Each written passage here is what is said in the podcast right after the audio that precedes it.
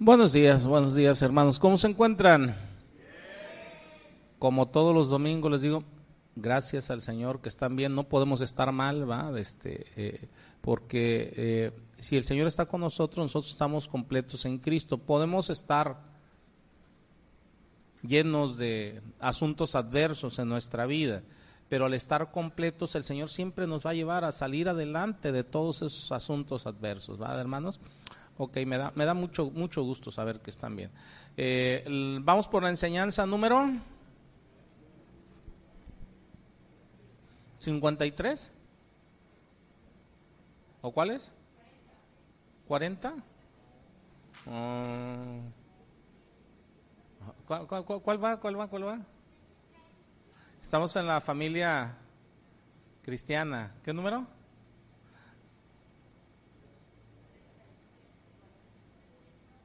¿Quién da más? Por allá dicen 37, por acá dicen 40. ¿Quién da más? 34. Es la enseñanza número 34. La semana pasada fue la 33. Vamos por la enseñanza número 34. Mírenlos, ¿ya ven? Estamos con la familia eh, eh, eh, cristiana, ¿va? De este. nosotros en nuestras familias, o sea, si queremos que la familia eh, camine adecuadamente, o sea, eh, independientemente que como cristianos debemos de despojarnos del orgullo. ¿va? Yo les comentaba la semana pasada, ¿va? Este, eh, que hagan de cuenta que aquí está un cero y hay una numeración del 1 al 10 hacia la derecha, esa es la humildad. Y del 1 al 10 hacia la izquierda, ese es el orgullo, ¿va? No podemos tener las dos cosas. En la medida eh, eh, que vamos caminando en el Señor, o sea, el orgullo debe de ser cada vez menos, menos, menos, o sea, para acercarnos hacia la humildad. No sé si nos estemos entendiendo. Y conforme avanzamos en humildad, nos acercamos más a Dios, ¿va? Dios, ¿a dónde está acá? Mayor orgullo, mayor alejamiento de Dios. Entonces, fíjense lo, importante que, que, es esto. Entonces, pónganle por título los que hacen anotaciones el antídoto del orgullo, la humildad, ¿va? Yo al final, hoy vamos a estar viendo sobre la humildad, nada más este, para retomar un poquito donde dejamos la semana pasada. estábamos viendo al final este, manifestaciones del orgullo en nuestra vida, ¿va? Este, eh, dentro de las uh, últimas manifestaciones del orgullo en nuestra vida que estuvimos viendo es una falta de servicio. Va, este, eh, creo que ese se los alcancé a decir todavía la semana pasada, una falta de servicio. Yo les comentaba que los orgullosos no pueden servir porque no están pensando en los demás. A mayor orgullo es pensar más en uno mismo, en, mis necesidades, lo que yo quiero, lo que yo necesito, lo que debería de ser. Lo sí, o sea, es un yoyo tremendo. ¿ah? o porque quieren ser persuadidos para servir, no quieren ahora sí este, continuar inclusive en el servicio si es que están sirviendo, ¿verdad? Este, porque no hay alabanza de por medio necesitan el reconocimiento. Una persona eh, orgullosa necesita el reconocimiento, ¿va? O sea, eh, y esto es una señal segura de que los motivos son equivocados. Hablando de reconocimiento, por poner un ejemplo, ¿va? Este, hay gente que, que, que, por decir, o sea, hace, le hace el favor a otra persona. Eh, y después, o sea, ya no le quiere volver a hacer otro favor. ¿Por qué? Porque dicen ni las gracias da. ¿Sí han escuchado eso?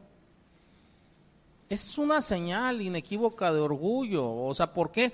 Eh, porque estás esperando el reconocimiento de los demás. Cuando la palabra de Dios me dice muy claramente que lo que hagamos lo hagamos como para quién? Para el Señor. No es porque estemos esperando algo de la otra persona, sino porque el Señor me está indicando que debo de hacer algo. Entonces, este, eh, eh, otro, fíjense, en Gálatas 5.13 Dice, porque vosotros hermanos a libertad fuisteis llamados, solamente que no uséis la libertad como ocasión para la carne, sino que servíos por amor los unos a los otros, ¿va? Por amor. Y me puedo ir al amor, el amor es sufrido, es benigno, no tiene envidia, no guarda rencor, todo lo cree, todo lo espera, todo lo soporta, ¿va? no busca lo suyo, según Corintios 13. Ahora, otra manifestación del orgullo es una falta de compasión. Una persona orgullosa raramente, rara vez, no que no lo haga, ¿eh? rara vez se preocupa por los demás. Rara vez se va a preocupar por los problemas de los demás. Ah, tus problemas son tus problemas, ¿no? Inclusive yo he visto en, iglesias cristianas, hermanos, ¿eh? Que cuando alguien tiene problemas, dicen, no, pues es que son sus pecados, es su rollo, pero no hay una preocupación por los problemas de los demás. Cuando lo que me dice a mí la palabra, eh, eh, eh, hablando del cuerpo de Cristo, que cuando un miembro sufre, todo el cuerpo sufre. Y no hay una preocupación a veces por ello. Entonces, a mayor orgullo, la persona ve más por sus propios deseos, ¿va? que por las necesidades de los demás, ¿va? Mateo 5, 7 me dice, bienaventurados los misericordiosos, ¿va? Porque ellos alcanzarán misericordia. Nosotros debemos estar viendo por los demás. Eh, eh, eh, una persona orgullosa está a la defensiva. Se la pasa echándole la culpa a otros, ¿va? Con frecuencia los escuchas decir, o sea, cuando les, les quieres mostrar, o sea, que son responsables por algo, oye, ¿estás diciendo que es mi culpa? No, pues fíjate en lo que tú estás haciendo, ¿va? Ahorita en la semana platicaba yo con una, con una persona, edad, este, edad, este, eh, que se molestó porque yo le comenté algo por ahí, ¿va? Este, entonces, este, eh, eh, eh, yo le, dije, mira, este, discúlpame, o sea, no, no, no, este, le digo, es muy difícil que yo te vuelva a molestar con algo, o sea, precisamente por la molestia de la persona, ¿verdad? Este, ¿verdad? Este, y me dice, no, es que tú debes de entender. Dije yo, bueno, mejor, este, me aparto, o sea, no voy a estar en discusión, no voy a estar en, no voy a entrar, edad, este, edad, este, eh, eh, eh, y en vez de entender eso, hasta mi esposa le manda mensajes, ¿va? Este, le mandó mensajes, dice, no, es que este, tu esposo se molestó por eso. La realidad yo no me molesté, o sea, simplemente evito altercar, o sea, si veo que la persona está molesta, me aparto no voy a estar eh, jugando yo con alguien que está molesto. Cuando alguien está molesto, prefiero apartarme. La misma palabra me dice, o sea, este, la blanda respuesta quita la ira, ¿va? Pero hay personas que aunque les estés dando una blanda respuesta, o sea, siguen y siguen. O sea, precisamente el orgullo no los deja caminar.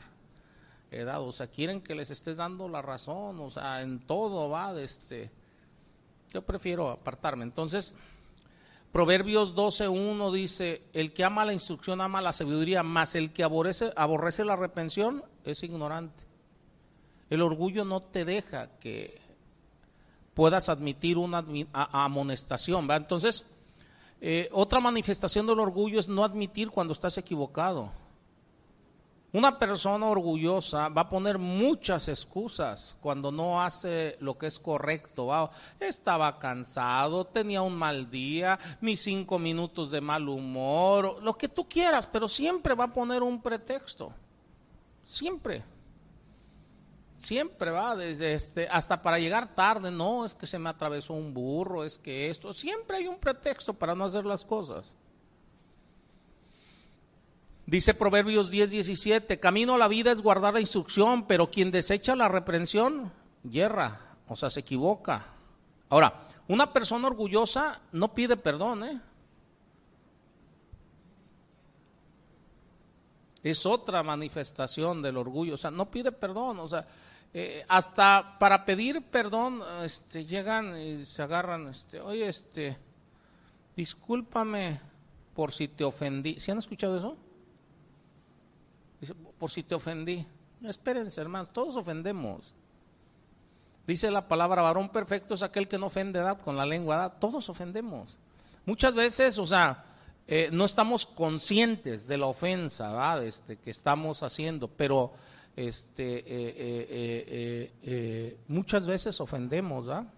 aún sin estar conscientes. ¿va? Este, la semana antepasada, si mal no recuerdo, yo me acerqué con unos hermanos, ¿verdad? y le dije a una persona, le digo, ¿sabes qué? O sea, este, te, ofrezco una disculpa, le digo, por si, por, por haberte ofendido innecesariamente, por haberte lastimado innecesariamente. Muchas veces no estamos conscientes de cuánto podemos lastimar, porque hay personas muy este, mm, mm, susceptibles, sí, sí nos estamos entendiendo, entonces a veces, o sea, nosotros eh, eh, eh, no medimos el alcance, o sea, con todas las personas, sí, pero todos ofendemos. Edad, este, una persona orgullosa simplemente, o sea, no puede humillarse delante de alguien más, por eso no puede pedir perdón. No pueden ver su pecado, están ciegos, ¿va? Están ciegos, ¿va? Ahora, otra manifestación del orgullo, resisten a la autoridad, son irrespetuosos. Hay, personas que a todo resiste, resiste a las autoridades civiles, a las autoridades penales, a las autoridades, o sea, eh, dentro de una iglesia, o sea, resisten a la autoridad. ¿Por qué? Porque una persona, a mayor orgullo, más detestan que se les diga lo que tienen que hacer. A ver, ¿por qué me tiene que decir qué hacer? ¿Por qué tengo que obedecer? ¿Por qué tengo que hacer esto, aquello? Simplemente aquí lo único que están manifestando es un problema de sumisión, o sea, no son sumisos. Y la sumisión simplemente es una manifestación, o sea, la falta de sumisión del orgullo. Mire, mi Señor Jesucristo dijo, eh, ahorita que me voy a meter con la, con la humildad, Él dice, aprenden de mí, aprended de mí que soy manso y humilde de corazón. Fíjense bien, primero dice manso. pero a veces confundimos las palabras. Cuando se refiere a manso, mi Señor Jesucristo se está refiriendo a un animal domesticado, si lo quieren ver de esta manera. Yo en la mañana les ponía este ejemplo. Eh, dentro de la Biblia ustedes ven constantemente, por poner un ejemplo, este, eh, eh, animales de arado, como un buey. ¿va? Es un animal de arado. Un buey por sí mismo no es manso. La misma palabra dice de, bueyes por decir que son acorneados, que, acornean a otro, o sea, por, precisamente por los eh, bravos que pueden ser y pueden matar a otro. Dicen, o sea, mata al buey, o sea, que es acorneador, ¿va?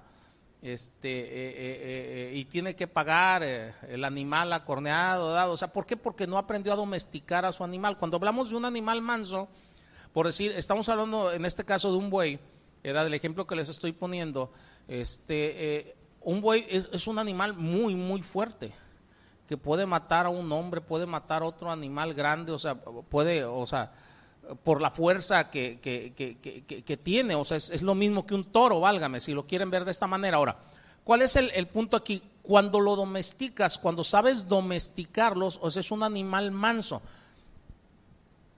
Cuando lo llevas al arado, al, al buey, o sea, tú lo puedes ir dirigiendo a que haga lo que tú quieres. A ver, dale la vuelta al arado para acá, ahora enderezalo para acá, ahora vamos y te voy a traer para traerte como animal de carga, va, este, o, para que jales una carreta o algo, o sea, porque ha sido domesticado, es manso. Pero eso no significa que no sea fuerte. Les voy a poner el ejemplo con mi Señor Jesucristo. Mi Señor Jesucristo, aprenda de mí que soy manso y humilde de corazón. Al principio del ministerio de mi Señor Jesucristo y al final de su ministerio, en esos dos puntos específicamente, mi Señor llega este, y, y saca a golpes a los cambistas del templo. Para lo que el mundo entiende, esa no es una acción mansa, pero para Dios es una acción mansa dirán ustedes, ¿cómo está eso? Mira, mi Señor Jesucristo, Él es manso, fue manejable, fue manso en las manos de Dios para hacer lo que Dios le decía que hiciese. Llega mi Señor y saca golpes a los cambistas y, les dice, o sea, escrito está, mi casa será llamada casa de oración. Ustedes la han vuelto cueva de ladrones, ¿o no? Y lo saca a golpes. ¿Por qué? Porque estaban en contra de lo que el, el Padre está mandando. El templo, o sea, no está diseñado para que se hagan negocios dentro del templo, no está diseñado para estar sacando ventajas sobre las personas, sino es una casa de oración. No sé si nos estemos entendiendo. Entonces, para el mundo, una persona mansa es una persona que se deja de todo. Ustedes volteen y vean a mi Señor Jesucristo en Mateo 23 y van a ver cómo agarra a los escribas y fariseos. ¿va? Ustedes, escribas y fariseos, son esto, esto, esto, o no. Y aún así, mi Señor Jesucristo es manso. O sea, ¿por qué? Porque es manejable a los mandamientos de Dios. No sé si nos estemos entendiendo. Entonces, una persona orgullosa resiste a la autoridad, o sea, no es manso. O sea, no es manejable en las manos de Dios. O sea, siempre está poniéndole trabas a los mandamientos, siempre está poniéndole trabas por qué tengo que hacer esto, para qué tengo que hacer esto. No sé si nos estemos entendiendo. No es manso. Detesta que le digan qué tiene que hacer. Les repito, es un problema de sumisión a la palabra, de ser sumisos a la palabra. Y es un problema realmente de orgullo. Y el orgullo se manifiesta en falta de sumisión. Fíjense, primera de Pedro 2, versículos eh, eh, del 13 al 17, dice, por causa del Señor, vayan para que lo vean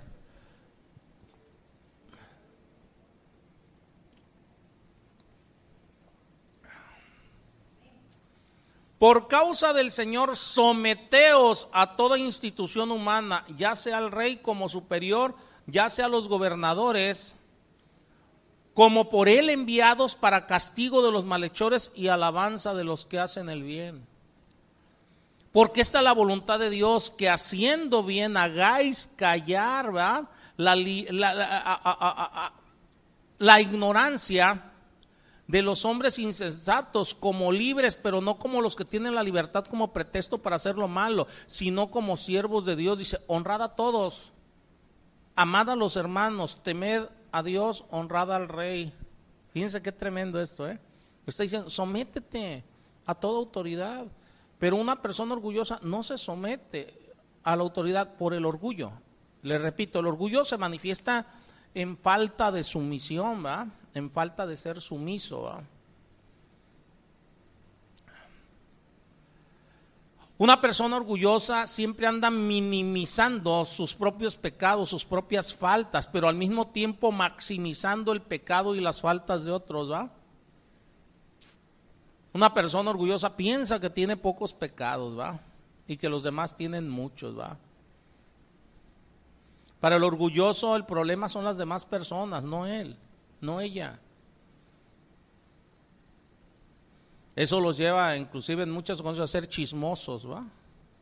Pero bueno, son impacientes, irritables con otros, ¿va? Y le puedo seguir y seguir, ¿verdad? Pero este, eh, traigo anotadas muchas manifestaciones del, del, orgullo, ¿va? Este, pero eh, la, la, la enseñanza de hoy es humildad, ¿va? y necesito meterme con humildad. Más que la semana pasada, o sea, no terminé toda la, y no voy a terminar las manifestaciones, ¿verdad? Entonces, este, eh, eh,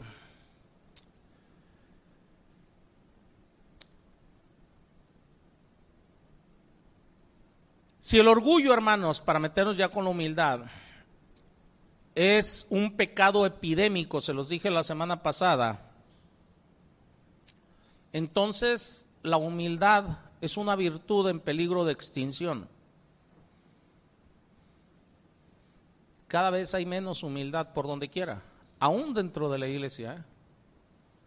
Ahorita me van a entender más. La humildad, hermanos, es tan rara. La humildad bíblica, ¿eh?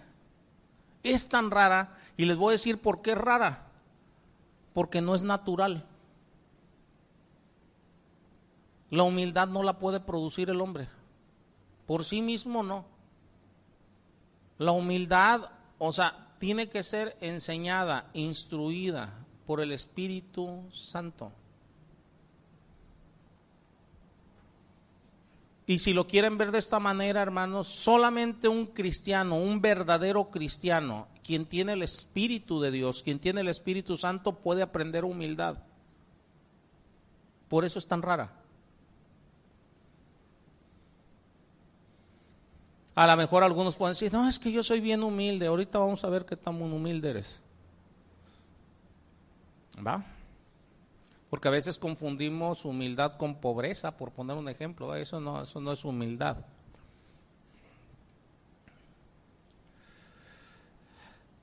Cuando nos dejamos guiar por el Espíritu de Dios, cuando somos mansos a Dios, nos estamos dejando guiar por Él de esa manera. Mientras más nos dejemos guiar por el Espíritu Santo, más aprendemos humildad. Y mientras más aprendamos humildad, aguas, más van a cambiar nuestras vidas. Hay personas que dicen, oye, es que, o sea, no cambia mi esposa, no cambio yo, o sea, se me hace muy difícil esto, muy difícil aquello. Ah, es que no quieres aprender humildad. Ya se me quedaron viendo medio raro, me voy a ir más allá. Así como el orgullo, hermanos es la raíz de toda maldad. La humildad es la raíz de toda virtud. ¿Quieres que se manifieste todas las virtudes que están dentro de la palabra en tu vida? Vamos aprendiendo más humildad y se van a manifestar las virtudes. Existen varios términos en el Antiguo Testamento para traducir humildad o humilde. Y la mayoría de los términos se refieren a la acción de doblegarse, de agacharse. Y esto es lo que debemos de hacer en nuestros corazones. En el Nuevo Testamento hay dos palabras usadas este, eh, para, para, para humilde o humildad. Y una significa servil o envilecerse servil, humilde o envilecerse. Y la otra, su significado es dócil, manso o flexible. Y estas actitudes, hermanos, son conceptos muy negativos que creen. Si hablamos en el Nuevo Testamento para la cultura griega y son conceptos muy negativos en todas las culturas. En nuestra cultura, el ser dócil, el ser manso, el ser humilde, el envilecerse, el, ser servil son conceptos negativos. No sé si lo, si lo vean ustedes. Va, este, eh, eh, por poner un ejemplo, una esposa dócil es muy mal vista hasta por sus familiares. Una persona este, eh, que se envilece, que es servil, o sea, es muy mal visto por, por, por, todas las personas que lo conocen, o sea, o sea, son conceptos negativos al mundo, pero bíblicamente no. Bíblicamente mi Señor Jesucristo las revela como virtudes. Por eso dice la palabra que así como hay distancia entre el cielo y la tierra, dice, así de distantes son nuestros pensamientos de los pensamientos de Dios la manera de pensar y de ver las cosas de Dios es muy diferente a tu manera de pensar y ver las cosas. De todos los ejemplos bíblicos, hermanos, de humildad, el más grande ejemplo bíblico es mi Señor Jesucristo. ¿eh? Es el más grande ejemplo. La venida de mi Señor Jesucristo a la tierra, simplemente, su pura venida es un acto asombroso de humildad. Miren, Ustedes pónganse a pensar en mi Señor Jesucristo. Mi Señor Jesucristo estando en los cielos, en el tercer cielo, allá en su reino. ¿Va? Allá Él desde la eternidad, desde que formó, desde que hizo, porque dice la palabra que todo ha sido creado por Él, en Él y para Él. Él creó, mi Señor Jesucristo, o sea, a los ángeles, a los arcángeles, virtudes, dominaciones, potestades, tronos, principados, si hablamos de todos los seres celestiales que marca la palabra. No, posiblemente haya más o no, pero yo hablo de los que me marca la, la, la, la palabra, edad, este, eh, eh, él creó a toda criatura, a toda, mi Señor Jesucristo, así lo dice la palabra, todo fue hecho por Él, en Él y para Él, y Él en los cielos, recibiendo toda la gloria, todo el honor, recibiendo adoración pura, recibiendo majestad como Dios, como Rey, como Señor. Usted nada más imagínense eso, y estar allá, o sea, y Él decidir para nuestro bien, para nuestra salvación, lo que dice Filipenses 2, versículos del 6 al 8. Dice, el cual siendo en forma de Dios, no estimó el ser igual a Dios como cosa de que aferrarse. No estimó el ser igual a Dios como cosa de que aferrarse, sino que se despojó a sí mismo, tomando forma de siervo, hecho semejante a los hombres, y estando en la condición de hombre, se humilló a sí mismo, haciéndose obediente hasta la muerte y muerte de cruz. ¿Ustedes se pueden imaginar eso? Tú nada más volteate a ver a ti mismo y aquí como hombre y que, y que, y que tú fueras, qué sé yo, este, eh, eh, me voy a ir a un término humano. Este, eh, el rey de Arabia, ahí de los árabes, ya, ya ven que este, en los países árabes los reyes o, los que tienen un principado por allá, o sea, pues ellos son los que manejan todo y tienen toda la gloria y tienen toda la lana y tienen todo el poder. ¿Cierto o no es cierto? Tú nada más imagínate. Y que por el bien de otras personas, o sea, decidieras tú, o sea, teniendo ese poder, decir, ¿sabes qué? O sea, me voy a despojar de todo. Y me voy a ir a vivir este, eh, eh, eh, a un lugar este, pobre de, de, Tabasco. Me voy a ir a vivir ahí, qué sé yo, a la Chontalpa o, o qué, qué sé yo, simplemente acá para Jonuta o no sé, o sea. Y no nada más eso, sino que estando allí, o sea, me voy a ser obediente hasta la muerte y muerte, la muerte más horrible, o sea, por servir a otros. O sea, ¿tú te puedes imaginar eso? ¿Tú serías capaz de algo así? El orgullo no nos deja para ser capaces de este tipo de cosas. O sea, si a veces no nos deja ni siquiera eh, eh, servir en la iglesia o en tu casa o a tu esposa o a tus hijos o a tu hermano, ¿sí se dan cuenta o no? Por eso digo, el máximo ejemplo de humildad lo tenemos en mi Señor Jesucristo. Fíjense qué, qué, humildad. No tuvo como cosa de qué frase. Yo he visto, por poner un ejemplo, este, eh, gobernantes, ¿verdad? Este, que por no dejar el huesito, hacen, deshacen, roban, matan, violan, este, eh, despedazan reputaciones, o sea, creo que saben a lo que me refiero. ¿ah? La, la, la, ahorita en la semana me habla este, una, una, una, una persona de aquí de la iglesia y me dice, oye, fíjate, este, dice, me dio tristeza esto que te voy a platicar, dice, pero te lo quiero platicar, dice, me encontré, dice, a fulano de tal. Le va, está bien. Dice, y, y, y, empezó, dice, a insistirme, dice, primero me dice, oye, dice, ya sabías que me nombraron pastor. Dice, ah, qué bueno. Este, eh, eh, dice, mira, dice, aquí está mi iglesia, este, y fotos y todo. Qué triste, gente que se aferre a conceptos humanos. Yo he visto inclusive pastores que después de, de, de, de pecar y pecar fuertemente, se aferran a su puestecito humanamente y en vez, o sea, de, dejar, o sea, que se les eh, discipline, o servidores aquí en la iglesia, en vez de dejar de, que haya una disciplina, un orden, o sea, prefieren hacer lo que se les antoja con tal de aferrarse a su, a su, a su huesito. Y mi Señor Jesucristo no. Él no estimó el ser igual a Dios como cosa de que aferrarse. No nos aferremos a cosas humanas. Aprendamos de mi Señor Jesucristo.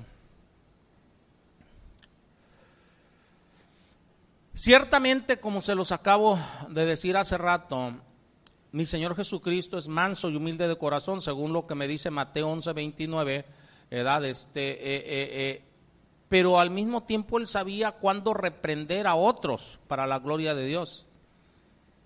Él es el máximo ejemplo de humildad, pero él sabía cómo, cuándo reprender. Ahí está, se los dije también hace rato, ahí está todo Mateo 23, ¿va?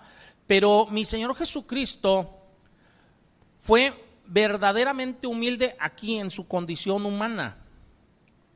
Era este, eh, eh, eh, verdaderamente humilde de corazón. Fíjense, mientras mi Señor Jesucristo estuvo aquí en la tierra, él estuvo en completa sumisión a la voluntad del Padre. Por eso dice, aprendan de mí que soy manso y humilde. Él estuvo en completa sumisión. Lo que el Padre le había encomendado, eso hacía puntualmente. Tan estuvo en completa sumisión, o sea, que fíjense lo, lo que dice en Juan 4:34. Le repito, a pesar de que mi Señor Jesucristo él mismo es Dios, él estaba en completa sumisión. En Juan 4:34 mi Señor Jesucristo dice, mi comida es que haga la voluntad del que me envió y que acabe su obra. ¿Qué está hablando ahí? Estar en completa sumisión. Este es mi alimento. Acabar la obra que me encomendó el Padre. Yo me alimento de eso.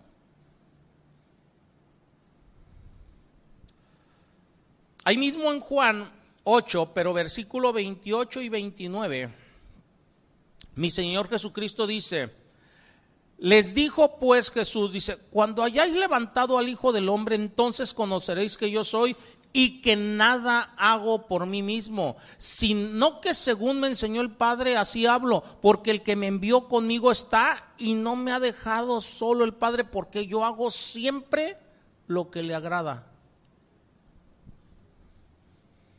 Eso me habla de su mansedumbre, o sea, completamente manso, completamente manejable. O sea, si el padre le, dijo, o sea, dijo, este, ve a la cruz y vas a sufrir, o sea, mi Señor iba camino a la cruz. Él, está mi Señor Jesucristo en Getsemaní, en el huerto, una noche antes de su pasión y muerte, y mi Señor Jesucristo en oración, ¿qué le dice al Padre? Padre, o sea, si se puede que pase de mí esta copa, pero que no se haga mi voluntad, sino la tuya. Imagínense qué clase de mansedumbre, qué clase de humildad. Yo no sé por lo que tú estés pasando ahorita. Yo no sé. Cada quien, o sea, tiene sus propios eh, problemas, sus propias dificultades, sus propias pruebas, ¿va? Edad este, pero eh, eh, yo te recomiendo, o sea, que, que te sometas al Señor. O sea, yo sé que quisieras que las pruebas pasaran así, mira, volando, ¿ah? Y que tus dificultades pasasen volando, pero sométete a Dios, sé manso. Aprendamos de mi Señor Jesucristo. O sea, sí, Señor, o sea, yo no quisiera que estuviera esta prueba en mi vida, yo no quisiera, Señor, o sea, que, estar pasando por esto, por aquello, por esta dificultad, pero que no se haga mi voluntad, sino la tuya. Sino la tuya. Otra vez, ¿qué tan manso y qué tan humilde eres? Conforme se estaba desarrollando esta enseñanza, yo veo muchas carencias en mí. Cada quien vea las suyas. Cada quien vea las suyas. Mi Señor Jesucristo fue devoto para estar glorificando al Padre en todo momento. ¿eh?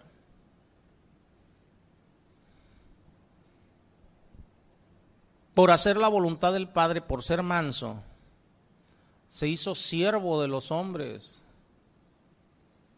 y enseñó a sus discípulos a hacer lo mismo. Fíjense, en Juan capítulo 13, versículos del 13 al 17, ahí está lo que nosotros conocemos, o sea, como, como parte de lo que conocemos como la última cena, allá en el aposento alto.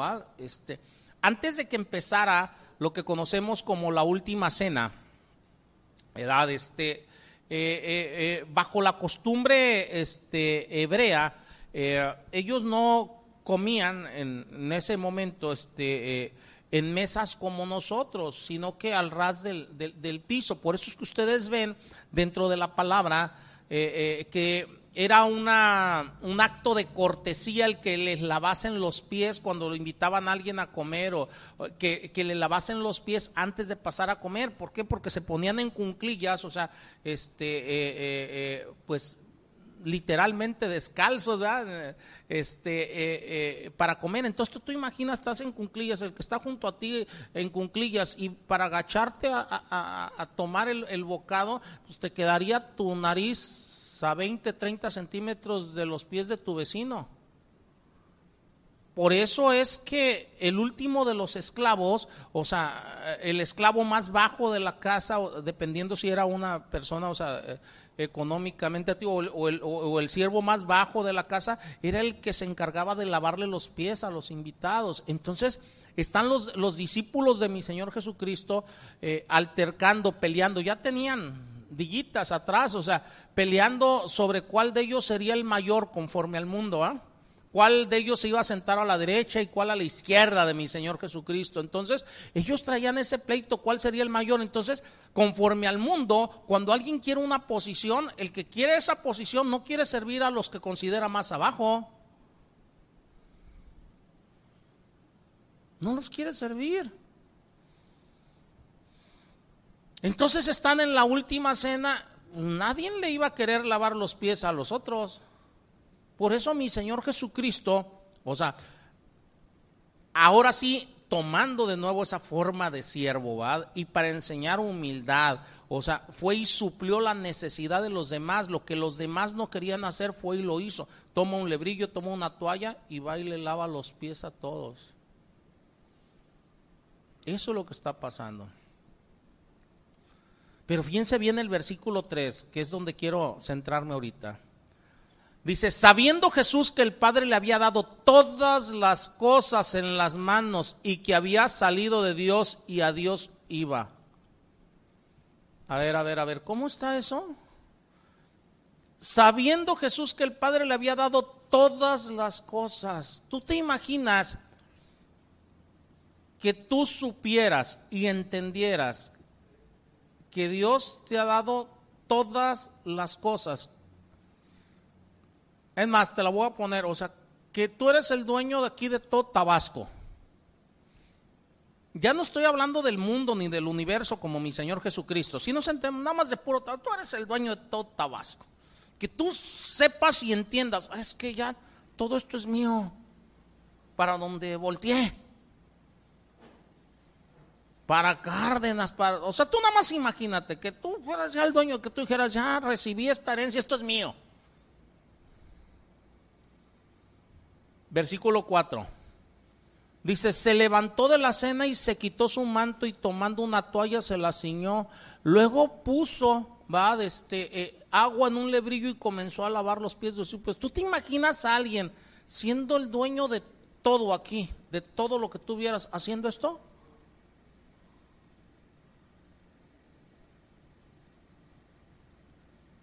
¿Tú lo harías? Pues mi Señor Jesucristo les dice, y lo pueden leer más abajo, o sea, aprendan de mí. Y así como yo lo he hecho con ustedes, ustedes háganlo unos con otros. Lean todo el capítulo. Lean todo el capítulo. Es la humildad. Y está para pensarse. ¿Sí se dan cuenta o no? Yo a veces le, comento a, los, a los hermanos, ¿va? Este, a veces les digo, por poner un ejemplo, simplemente de algo bien sencillo, ¿eh? El predicar aquí. Aquí. O el ponerlos en la alabanza. O, o sea, en un lugar visible dentro de la iglesia, quien sea. Yo les digo a los, a los servidores, a veces, les digo, miren, a veces es tan difícil el poner a alguien, uno está orando, Señor, ¿a quién? O sea, muéstrame cómo, a qué horas, o sea, ¿por qué? ¿Por qué es tan fácil subirse a un ladrillo y marearse? Véanlo en sus trabajos humanos, los que han tenido y van a ver, o sea, a veces llega el nuevo jefecito dado, o sea, y queriéndose imponer a todos y o sea, qué facilito es subirse a un ladrillo y marearse. Ahora, siendo el dueño de todo, y mostrarnos el camino, o sea, a seguir. El problema somos nosotros que no queremos hacerlo por orgullo, por soberbia. Yo, yo les decía en la mañana, les decía a las hermanas, y les voy a decir lo mismo a ustedes, hermanas, levanten la mano, hermanas. ¿Qué dice la palabra? Sométete a tu marido. ¿O no? Las que son casadas. Pero qué difícil es someterse, ¿va? ¿Saben lo que les impide someterse? El orgullo.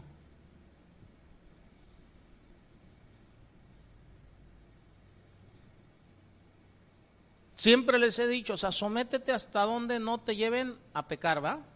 Primero el mandamiento de Dios. Pero si tu marido está pidiéndote algo que no te lleva a pecar, hazlo. Yo he visto matrimonios, una ocasión allá en, Nayarit, edad, este, eh, un, matrimonio, se estaban a punto de divorciarse por un puro hecho, que el marido no bañaba al perro. El marido llegaba tarde de trabajar, entonces, o sea, él no lo bañaba y peor aún, le pidió a la esposa que lo bañara. Se lo pidió. Créanme, yo conocía a la pareja bien, estaban allá en la, en la congregación, allá en, Barra de Navidad, y de ahí se fueron a vivir a Nayarit, y de Nayarit nos hablaron a mi esposa, es que tenemos problemas y eso. Entonces, se platicó con ellos. El, marido no era una persona que tratara mal a su esposa, ni nada de eso. Simplemente porque no bañaba al perro, y peor aún. O sea, cuando la esposa le exigió que lo bañara, dijo, pues, o sea, yo llego tarde, bañalo tú, por favor, va. Y por eso quería divorciar la esposa del esposo. Si tu esposo te está pidiendo algo que no es pecado, pues hazlo. Si no te está llevando a pecar, hazlo. Si te llevase a pecar, pues dile, o sea, pues mira, yo me voy a someter a ti en todo, o sea, pero el mandamiento de Dios me pide esto, o sea, y necesito obedecer primero a mi Dios, ¿va o no?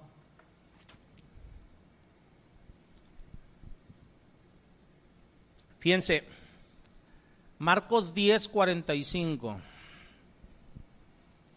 Mi Señor Jesucristo, conforme a lo que se les mostró ahí en Juan 13, del 13 al 17, ¿va? Este, eh, eh, eh, él se hizo siervo de los hombres y enseñó a sus discípulos a hacer lo mismo, pero ahorita les pedí que vayamos a Marcos 10:45. ¿Qué dice Marcos 10:45? Dice, porque el Hijo del Hombre no vino para qué? ¿Sino para qué? Si nosotros debemos de seguir el ejemplo de mi Señor Jesucristo, porque debemos de crecer a su imagen, a su semejanza, según Efesios, o sea, debemos de crecer a su imagen.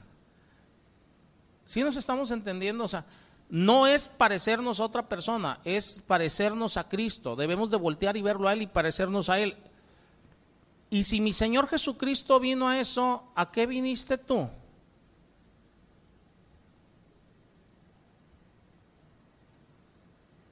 Írenlos. Pórtense serios y díganme, ¿a qué vinieron? No le saquen. ¿A qué vinieron? Pero ¿por qué pareciera todo lo contrario?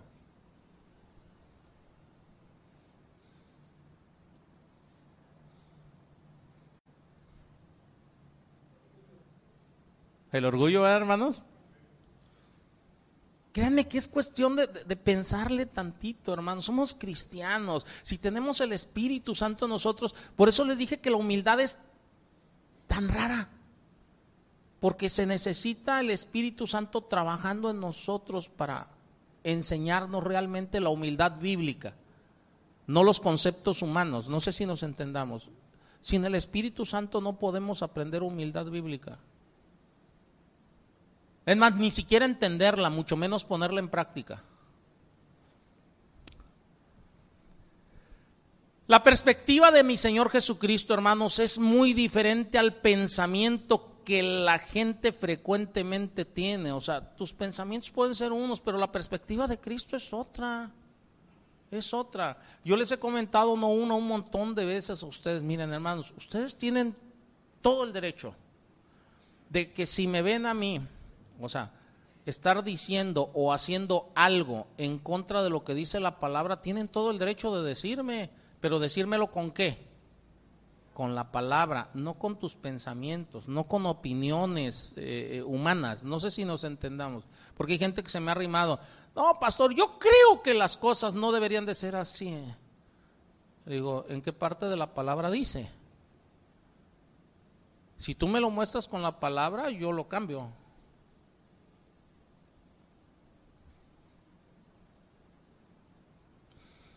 No sé si nos estemos entendiendo.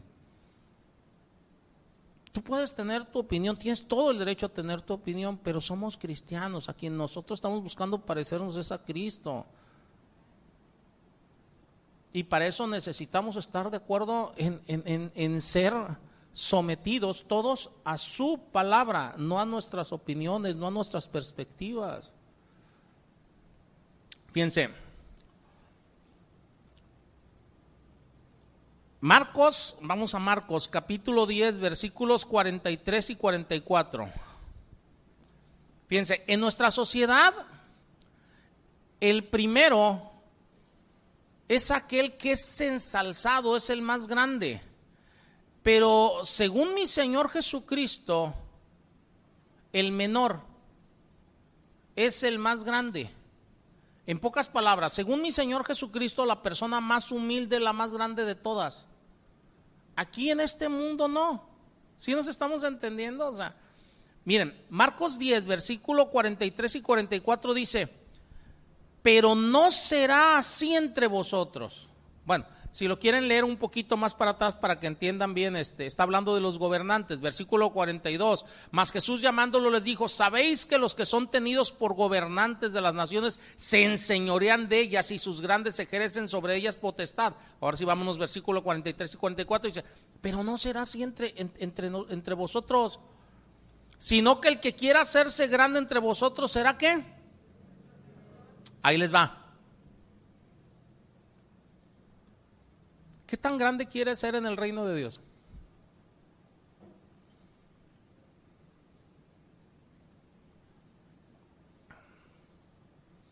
¿Nunca te has puesto a pensar en eso? ¿Qué lugar quieres allá? A veces nada más pensamos en salirnos con la nuestra aquí.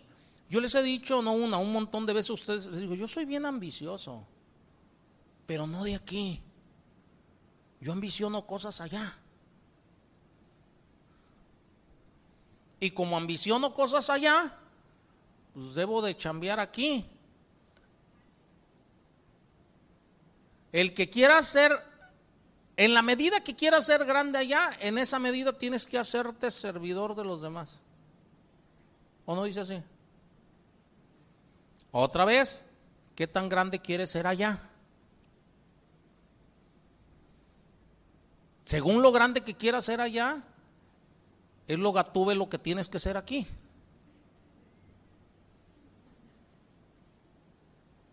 Digo, ¿más claro?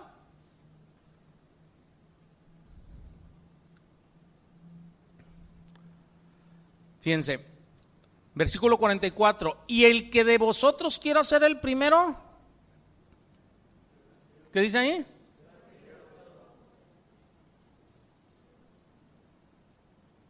Creo que no ocupa mucha explicación, ¿va? ¿Qué número quieres allá? De esa manera tienes que hacerte servidor aquí, de todos. Ahora, ese todo significa todos, ¿eh? La serie se llama Familia Cristiana, ¿va? Ok. Entonces, empezamos con tu familia. ¿Te vas a ser siervo de tu esposa, de tus hijos? No que te sometas a tus hijos en sus voluntades. Estoy hablando conforme a la palabra. No sé si nos estemos entendiendo.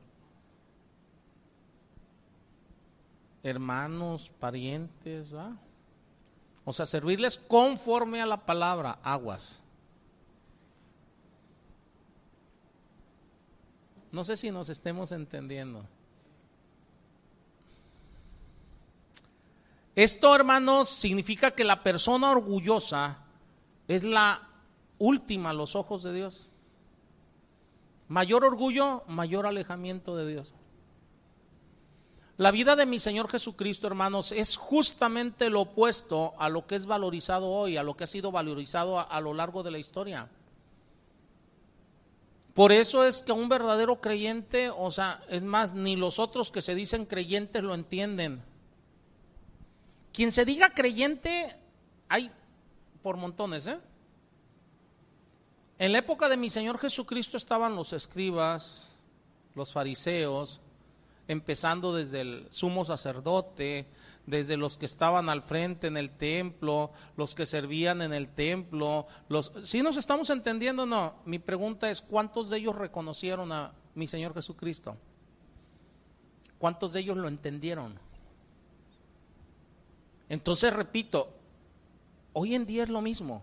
Muchos que se llaman creyentes, o sea, no entienden lo que la palabra de Dios dice, pero sí, según su orgullo, entienden no, es que, o sea, a mí no me pueden hablar de esta manera, a mí no me pueden decir esto, o sea, me lastimaste, me ofendiste, me aquello, o sea, no soportan que se les diga absolutamente nada porque su orgullo es herido. Y aparte de eso, o sea, quieren simplemente que los estén sirviendo, que los estén sirviendo, que los estén entendiendo, comprendiendo, haciendo lo que los demás quieren, no lo que la palabra de Dios dice y entienden las cosas a la manera del mundo, no como la Biblia dice. ¿Nos estamos entendiendo o no? Tengan mucho cuidado, hermanos. Una persona sin el Espíritu Santo no va a valorizar esto. No le va a dar valor a esto. Va a torcer las escrituras, o sea, para que digan lo que ellos quieren que digan las escrituras, o sea, ¿para qué? Para valorizarse ellos. Me acuerdo una vez a mí que me, me dijeron, ¿qué no ha leído pastor? O sea, que de las 100 ovejas y que el pastor fue por la ovejita descarriada. Le digo, qué feo, lo sacan de contexto. El hecho que una persona, o sea, se mueva ofendida no significa que sea una ovejita descarriada, porque a mí no lo sabe. Cuando la palabra está diciendo, primero fui a las ovejas perdidas de la casa de Israel o fui por la ovejita perdida, es para darle a conocer el Evangelio. Ya se te dio a conocer el Evangelio, tú eres el que estás eligiendo el camino a seguir.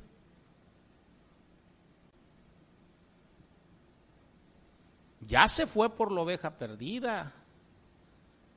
Una cosa es una oveja perdida y otra cosa es una chiva loca. ¿Qué anda? Subiéndose a los árboles, ¿va? bueno, ay, qué feo se oyó. Pero sí conocen los chivos, ¿va? Bueno. Entonces, la palabra de Dios nos dice que nosotros debemos de tener la perspectiva de Cristo, no la perspectiva del mundo. Fíjense, en Romanos 12.2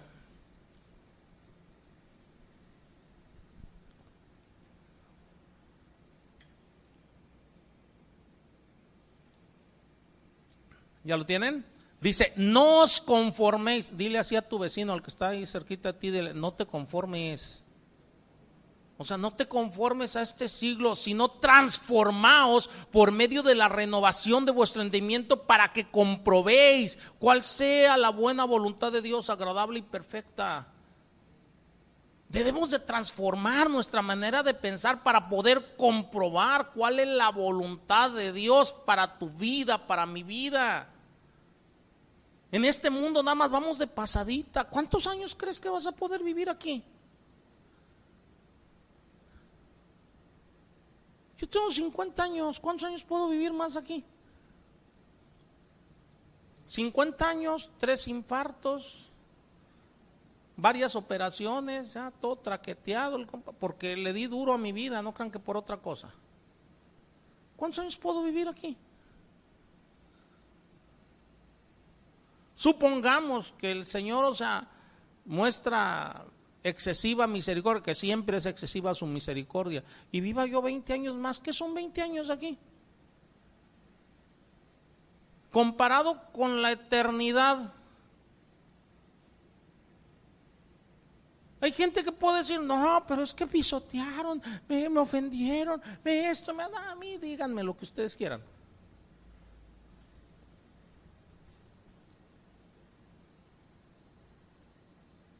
Si tengo que sufrir oprobios, humillaciones, o sea, eh, eh, mentiras, este, eh, traiciones y todo, o sea, por estar con el Señor toda la eternidad, pues que vengan las que se vengan o no.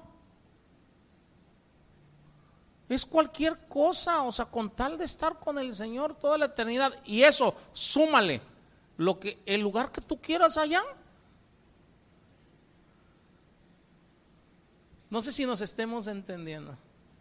Pero a veces vivimos en este mundo como si aquí fuéramos a estar toda la eternidad. Peleado hasta con la esposa, el esposo, con los demás. O sea, es que me sacó la lengua. Es que no, cálmate. Una de las demostraciones, hermanos, mayores de humildad de mi Señor Jesucristo fue el lavar los pies de los discípulos. Eso ya lo vimos en Juan 13, ¿va? Del 1 al 17. Pero la mayor demostración de humildad de mi Señor eh, eh, eh, Jesucristo fue la cruz. Vean, o sea, cómo se burlaron, lo escupieron, o sea, lo difamaron, mintiendo sobre de él, o sea, en tu momento, ah, este, aún burlándose, si eres en verdad el Cristo, bájate de la cruz y vamos a creer en ti, o sea, eh, este, cómo lo agarraban, o sea, le pusieron ahora sí una, una, una túnica, según ellos, como rey, haciendo ahí referencias, o sea, burlándose de él, agarraron una caña y, y, le golpeaban en la cabeza, a ver, profetiza, ¿quién te dio? Le ponen corona de espinas, porque decían, órale, ahí está tu corona como rey, o sea, y todo eso el Señor lo soportó por ti y por mí. No nada más eso, a los que lo estaban clavando, Padre, perdónales, o sea, porque no saben lo que hacen. No saben lo que hacen. Y si lo vemos delante del Padre, no nada más soportó, sino que estaba deseoso de humillarse. De esa manera, si con eso se podían salvar las personas. Por esa humillación de mi Señor Jesucristo, tú y yo estamos aquí.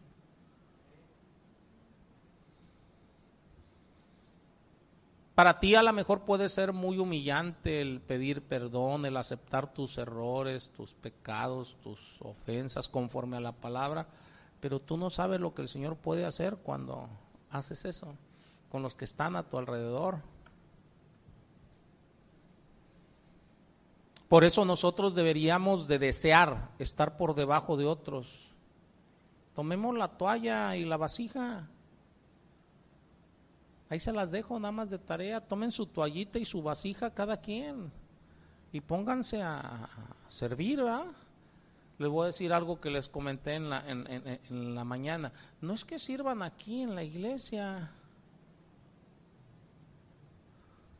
Es donde quiera que estén. En el pueblo de Israel había doce tribus. Doce tribus. Y nada más una servía en el templo. Pero ahí está tu casa, empieza con tu casa, empieza con los tuyos. Ahí está tu trabajo, ponte a servir o, o quieres ser el mandamás quien parte el queso ahí.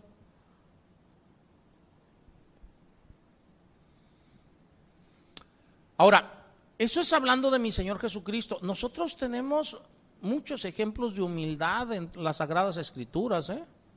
Porque a lo mejor tú puedes decir, oh, pero ese es Cristo. Bueno, nosotros debemos de parecernos a Cristo, pero tenemos muchos ejemplos de humildad en las Escrituras. ¿Qué les parece a Abraham? En Génesis 13, ya lo leen con calmita en, su casa, me está hablando que hay un altercado entre los pastores del ganado de Abraham y los pastores del ganado de Lot. ¿Va? Y, Abraham le dice, oye, que no haya pleito entre tú y yo, somos hermanos. O sea, el pleito no era literalmente entre Abraham y Lot, pero era entre su gente, entre la gente de uno y la gente de otro. Este, y luego dice ahí la palabra que el cananeo y el fereceo habitaban entonces la tierra. Mira, hermano, déjame decirte una cosa. Tus pleitos los ve el mundo.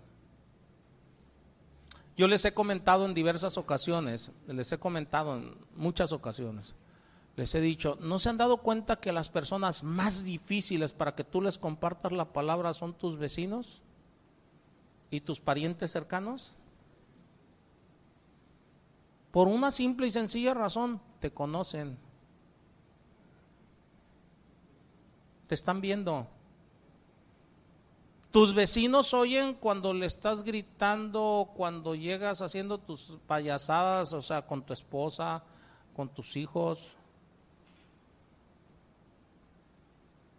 Tus vecinos conocen tus desplantes hacia ellos.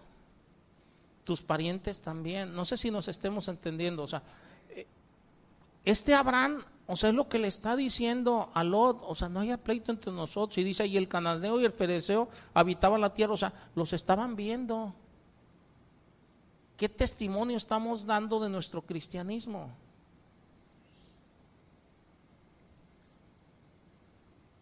Y Abraham, en, en la humildad que el Señor le había mostrado a través del Espíritu Santo, le dice a Lot, mira Lot, Tú escoge. Lo que yo quiero es que no haya pleito entre nosotros. Tú escoge. Aquí está toda la tierra. Escoge, ¿quieres el norte? Vete para el norte y yo me voy para el sur. ¿Quieres el este? Yo me voy para... Tú escoge. Pero hoy en día el orgullo, no, no, no, es que yo tenía la cubeta aquí, no me la mueves. Qué payasos.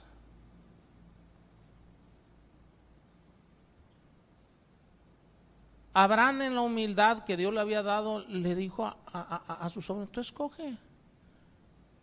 Aunque el sobrino sacó las uñas y toda la ventaja, dice la palabra, que tomó toda la ribera del Jordán, toda.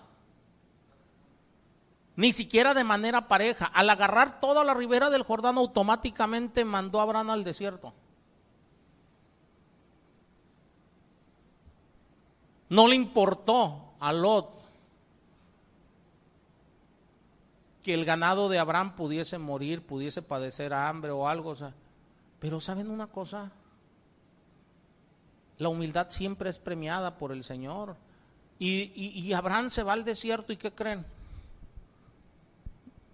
Donde el Señor le mostraba, cavaba y hallaba un pozo con agua. Y dice la palabra que, que Dios le permitió, crecer y fue bendecido de parte de Dios. Y Lot, aunque escogió aparentemente lo mejor en el mundo, aparentemente. O sea, mi pregunta es, después de un puñito de años, ¿dónde terminó? En una cueva. Sin nada. Hermanos, por favor, seamos sensatos.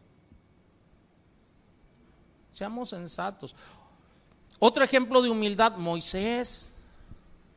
En números 12.3 dice, dice, dice la palabra Dice, y aquel varón Moisés era muy manso, más que todos los hombres que había en la tierra.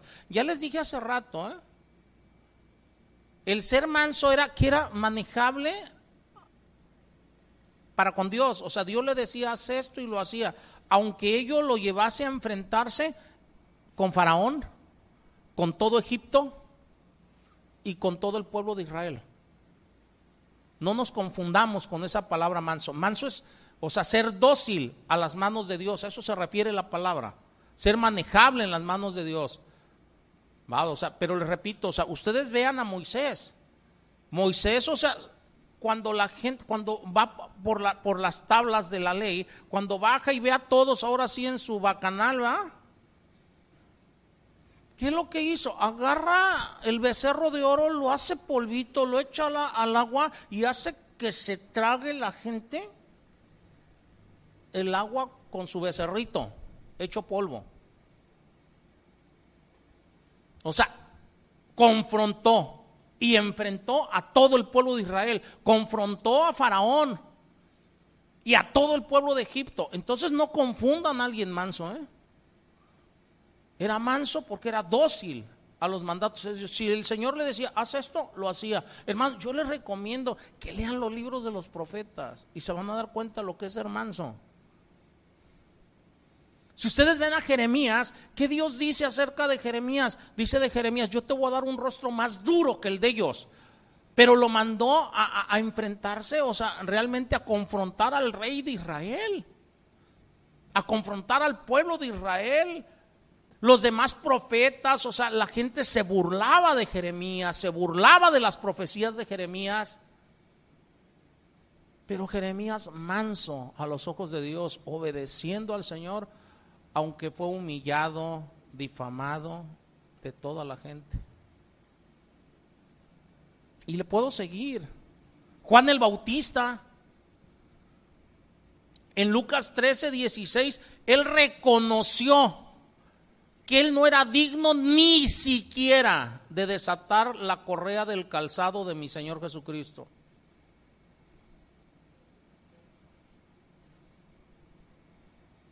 Fíjense bien lo que les voy a decir de Juan el Bautista. Testimonio de mi Señor Jesucristo. Mi Señor Jesucristo dijo de Juan el Bautista, no ha habido ni habrá nacido de mujer más grande que Juan el Bautista. Juan el Bautista es el más grande profeta porque fue el precursor de mi Señor Jesucristo y el más grande profeta el hombre más grande a los ojos de Dios, independientemente de mi Señor Jesucristo, él mismo dice, yo no soy digno de desatar la correa del calzado del Señor. Y hoy en día veo a muchos cristianos insolentes delante de Dios, delante de los más, o sea, sin temor a Dios, sin temor a pecar, sin temor a ofender a Dios. queriendo quedar bien con las personas en vez de quedar bien con el Señor. O sea, ¿qué onda? María, la madre de mi Señor Jesucristo, otra mujer mansa, manejable. Ustedes se imaginan, o sea, ya lo vimos hace días. El ángel le dice, o sea, que va a tener un hijo. ¿Cómo puede ser posible esto? Y ya le explica cómo el ángel dice, el Espíritu Santo va a venir sobre ti. Ok, pero ella entendía todas las implicaciones que ello llevaba, porque según la ley, o sea, ella podía ser apedreada. Y no nada más apedreada, ella sabía que por salir embarazada sin... ¿Quién le iba a creer? Que no había sido tocada por varón.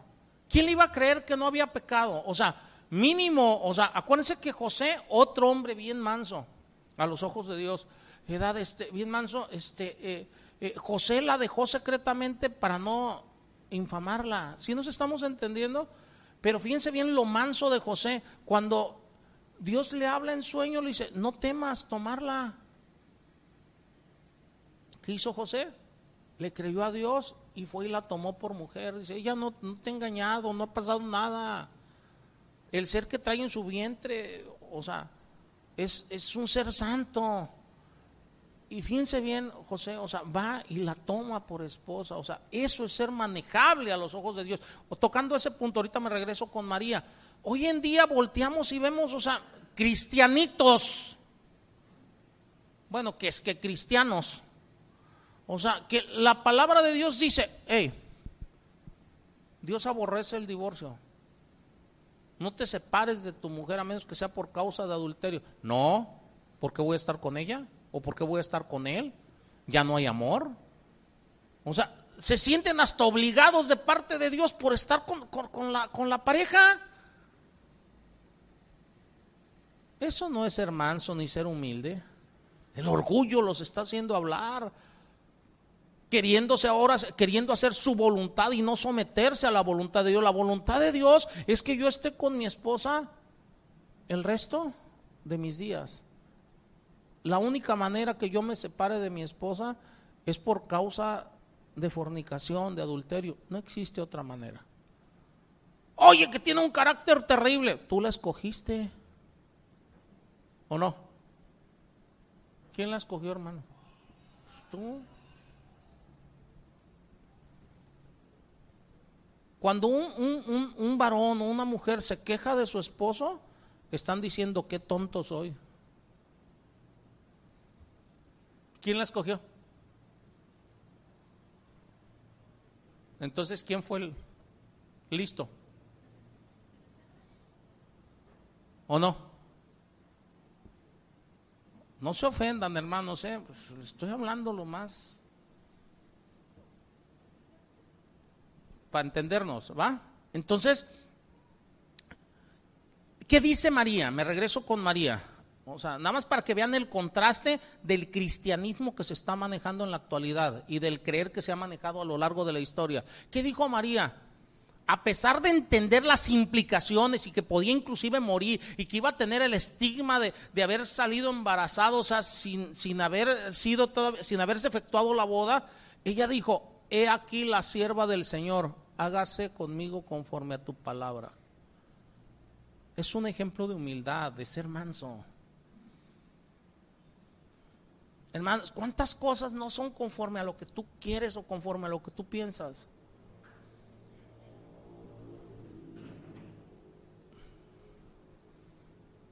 ¿Y, ¿Y qué puedo decir de Job? Mueren todos sus hijos, queda pobre, todo de un día para otro. Desnudo, salí del vientre de mi madre y desnudo voy a regresar. Bendito sea Jehová por ello. Rasga sus ropas en señal de dolor, pero fíjense bien lo manso. Se postra y adora a Dios, lo humilde. el recaudador de impuestos, de, Lucas 18, 13, golpeando su pecho y orando, Dios, sé propicio a mí que soy un pecador. El apóstol Pablo, hermanos, uno de los más grandes ejemplos de humildad, para mí, el, independientemente de mi Señor Jesucristo, el más grande ejemplo de humildad del Nuevo Testamento.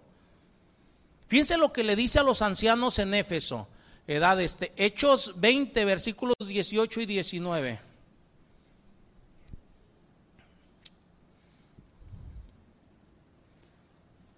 Dice, cuando vinieron a él les dijo, vosotros sabéis cómo me he comportado entre vosotros todo el tiempo desde el primer día que entré en Asia, sirviendo al Señor con toda humildad y con muchas lágrimas. Hermanos, ¿Quién te dice que el servir al Señor no te va a traer dolor?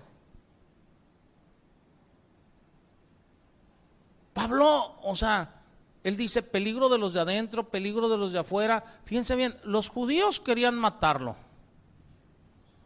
Los de adentro a los que él había instruido querían su lugar. Querían inclusive que lo echaran fuera de, iglesias que él formó para ellos estar ahí al frente, para ellos ser las cabezas de, de, las iglesias, o sea, con traiciones, con difamaciones, con mentiras. Por eso dice, dice aquí Pablo, dice, sirviendo al Señor con toda humildad y con muchas lágrimas y pruebas que me han venido por las acechanzas de los judíos. Hermanos,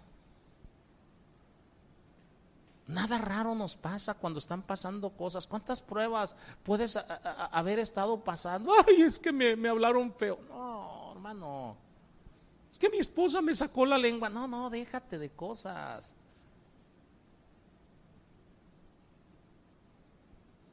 El Señor trata con tu corazón. Él quiere hacernos caminar en, humildad. Quiere que aprendamos la humildad. Ve cuántas cosas te han pasado en tu vida, o sea, para ir moldeando tu carácter. Mientras más tardes tú en que tu carácter sea moldeado, más vas a sufrir porque más pruebas vendrán. Más pruebas vendrán.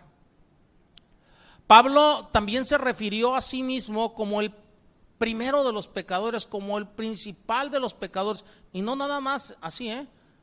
Se refirió a sí mismo como el más pequeño de todos los santos. Y hoy en día yo veo en muchísimas congregaciones cristianas una jactancia tremenda. No, no, no, yo también soy del pueblo de los santos, yo también merezco, yo también... O sea, simplemente los escucho hablar como a Datán, como a Abiram, como a Coré. Si no saben de qué le estoy hablando, está la rebelión de Coré números 16 ¿Qué es lo que están diciendo? O sea, de Moisés, o sea, y, de Aarón, nosotros también pertenecemos al pueblo de los santos, también nosotros tenemos derecho. O sea, ¿qué estaban diciendo? Querían el sacerdocio. Y Dios no los había puesto a ellos. Inclusive, o sea, unos eran de la tribu de Rubén, ni siquiera de la tribu de los levitas. Hoy en día en las congregaciones cristianas dicen, no, nosotros somos pueblo de Dios y somos pueblo de los santos y nosotros merecemos más. Yo soy hijo del rey, soy príncipe, a ver, princesita de Dios, espérate. Aprendamos de Pablo. Primero de Timoteo 1.15, fíjense, eh, para que vean, este, primero de Timoteo 1.15 dice, palabra fiel y digna de ser recibida por todos, que Cristo Jesús vino al mundo para salvar a los pecadores, de los cuales yo soy el primero. Aquí es donde dice que Él se considera el más grande pecador. ¿Cómo te consideras tú? No, pues yo sí he pecado, pero... Pues ahora sí como un gobernante de por allá de Nayarit que dijo, yo sí he robado, pero poquito, ¿da? Así muchos dicen, ah, o sea, yo sí he pecado, pero poquito. No, hermanos, pecador es pecador. Si Pablo, que él da testimonio, dice fariseo de fariseos, o sea, irreprensible en cuanto a la ley, él se considera el más grande pecador. Efesios 3.8, fíjense, este versículo está impresionante.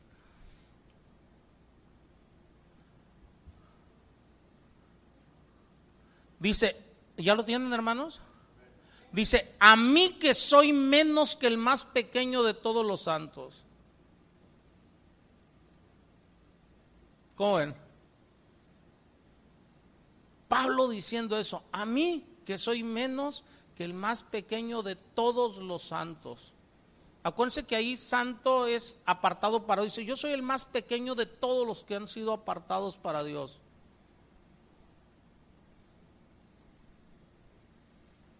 No hay nada más ilógico que un cristiano este, eh, eh, eh, luchando por todos sus derechos.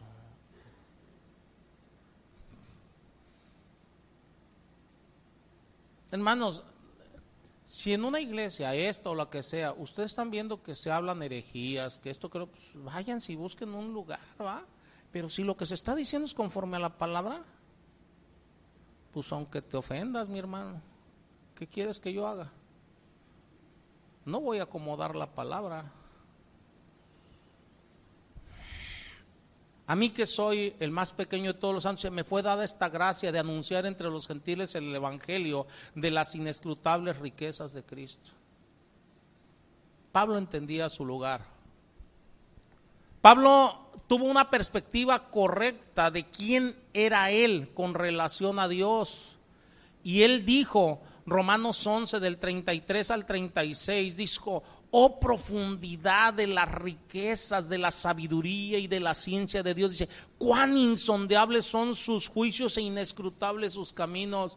Porque ¿quién entendió la mente de Dios? ¿Quién entendió la mente del Señor? ¿O quién fue su consejero? ¿O quién le dio a él primero para que eh, le fuese recompensado? Porque de él, por él y para él son todas las cosas y él sea la gloria por los siglos de los siglos. Tú y yo no podremos a lo mejor estar de acuerdo por lo que traemos de este mundo, ¿ah? pero nuestra mente no es la mente de Cristo. Nosotros tenemos que conformarnos a la mente de Cristo. Nosotros somos los que tenemos que transformar de nuestra mente y conformarla a Él. Él no va a cambiar su manera de pensar. Él ya dejó establecidas las cosas como Él quiere que se hagan hechos y todos fuimos hechos por Él, en Él y para Él. Y si queremos un lugar de preeminencia con Él, pues ya lo, ya lo vimos, ¿verdad? Cuando alguien, eh, hermanos, es humilde conforme a la palabra, no conforme al mundo, está enfocado en Dios y está enfocado en los demás, no en sí mismo. ¿Tú en quién estás enfocado? Aun cuando una persona, conforme a la humildad bíblica, se enfoca en los demás, al enfocarse en los demás, su enfoque es por amar y glorificar a Dios. O sea, se enfoca en los primero se enfoca en Dios, pero al enfocarse en los demás se está enfocando en ellos por amar y glorificar a Dios. Si tú no lo haces de esa manera, difícilmente vas a aguantar cualquier cosa que puedan hacerte los demás.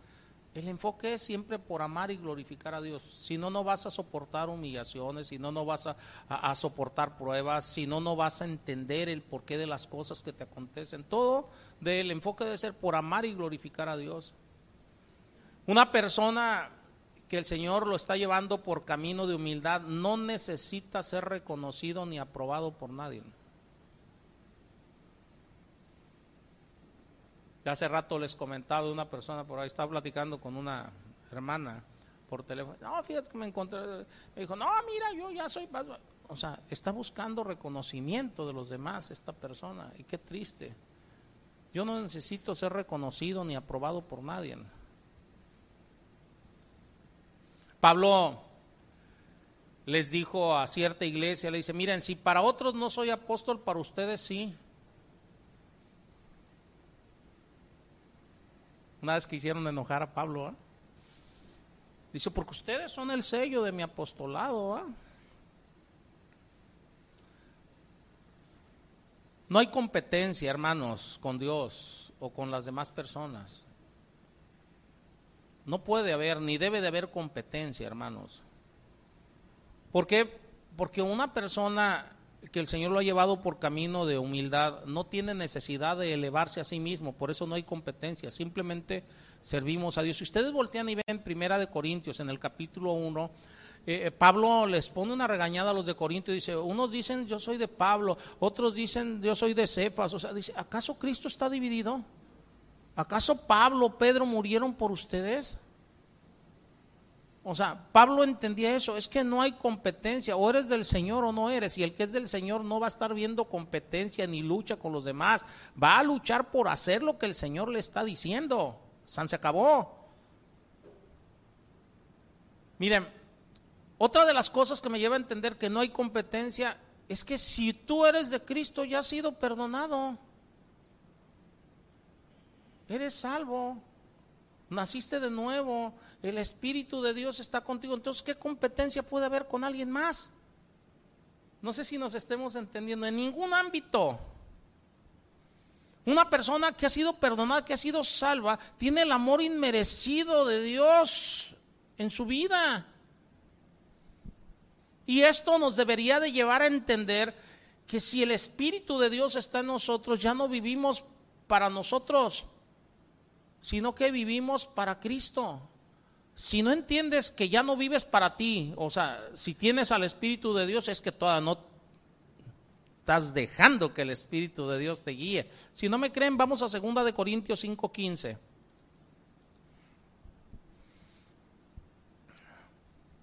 ¿Ya lo tienen?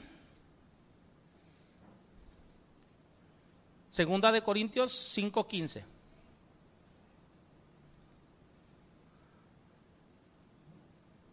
Dice, y por todos murió para que los que viven ya no vivan para sí, sino para aquel que murió y resucitó por ellos.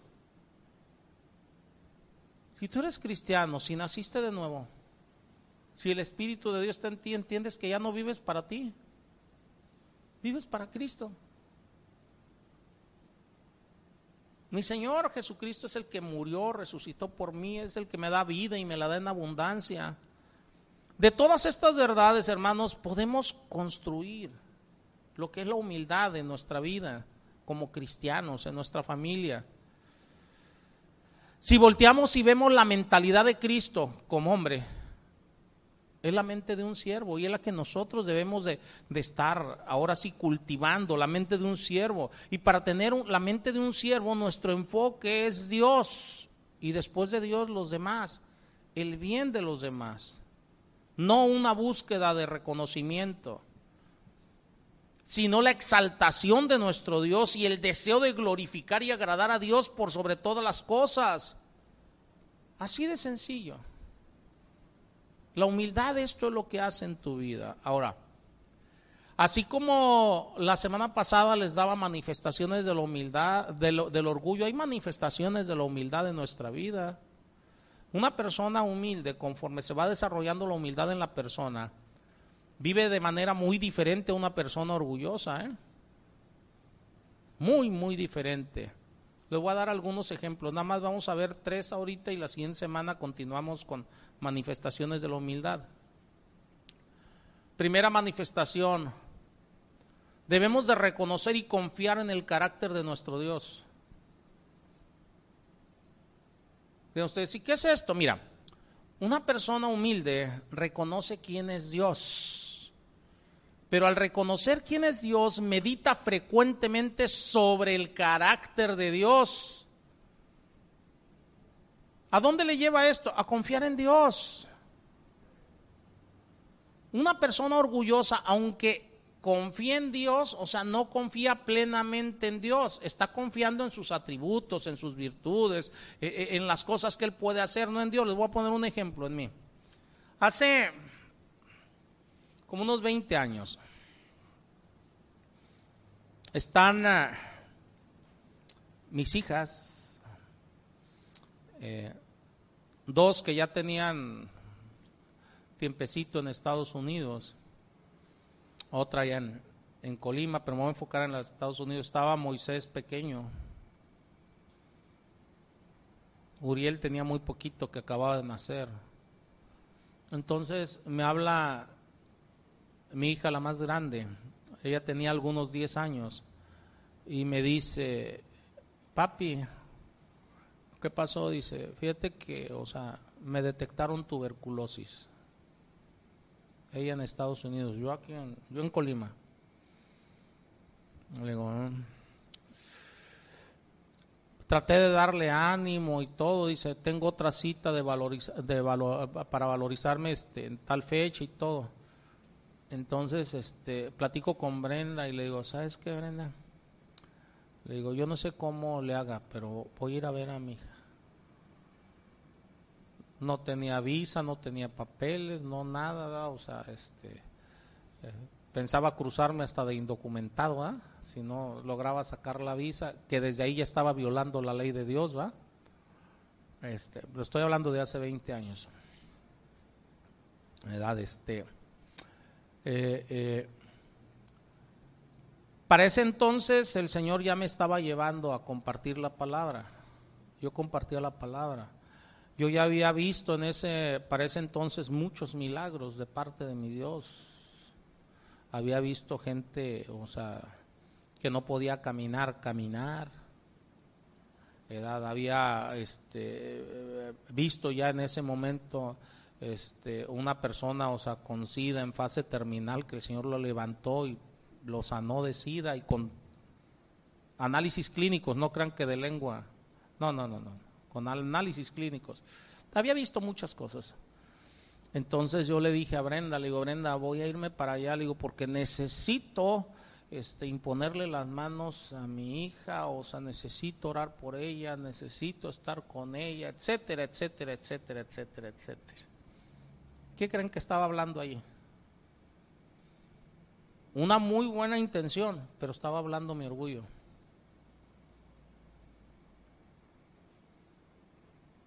Dios no necesita a nadie para hacer su obra. Dios no me necesita a mí para imponerle las manos a alguien. Dios no te necesita a ti.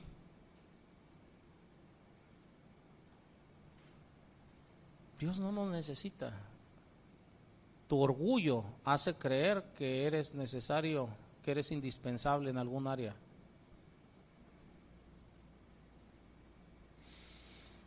Me agarro orando, Señor, muéstrame. ¿Qué debo de hacer? ¿Cómo debo de hacer? Junto con eso, o sea, había otras cosas en mí, no es que, o sea, mis hijas me necesitan, ocupo estar allí, o sea, este, eh, eh, eh, para ver por su educación, por esto, para aquello. Mi orgullo hablando, créanme, Dios no me necesita. Y el Señor me lo ha demostrado al paso del tiempo. Mi orgullo a veces me hace creer que sí, Él no me necesita. Él puede hacer su obra por quien sea, como sea, cuando sea. Le voy a explicar lo que dice la palabra. Yo en oración, o sea, buscando el someterme a Dios, edad, este, le digo, Señor, muéstrame, háblame en tu palabra, ¿qué quieres que haga? Entonces el Señor hace que me clave ahora sí de, de la historia del centurión romano cuando manda a decirle el centurión romano a, mi Señor Jesucristo, eh, por lo de su siervo enfermo, antes que llegara mi Señor Jesucristo, cuando iba para allá, le dice, eh, no es necesario que vengas. Digo una sola palabra. Yo también soy un hombre bajo autoridad. Y le digo a mis siervos, ve y va. Digo una sola palabra y mi siervo va a sanar. ¿Conocen la historia?